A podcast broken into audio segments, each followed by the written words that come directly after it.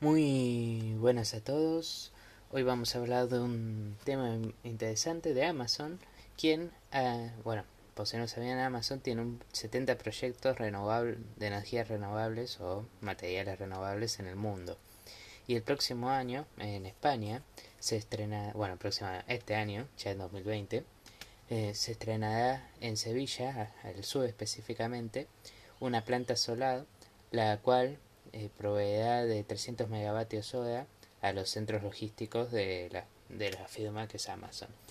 E, esto con, el objetivo de que entre otros proyectos como los que tienen Estados Unidos similares, reduzcan al menos en un 50% para el 2030 las emisiones de carbono de la empresa y que incluso las neutralicen a futuro. Esto junto con otras iniciativas como los embalajes sostenibles o la posibilidad de enviar productos en el embalaje original del productor, han reducido un 25% desde el 2015 también los residuos que ha mandado Amazon. Como vemos es un caso curioso, es una empresa que se, se preocupa por el medio ambiente y que comete varios sistemas para poder favorecer el medio ambiente.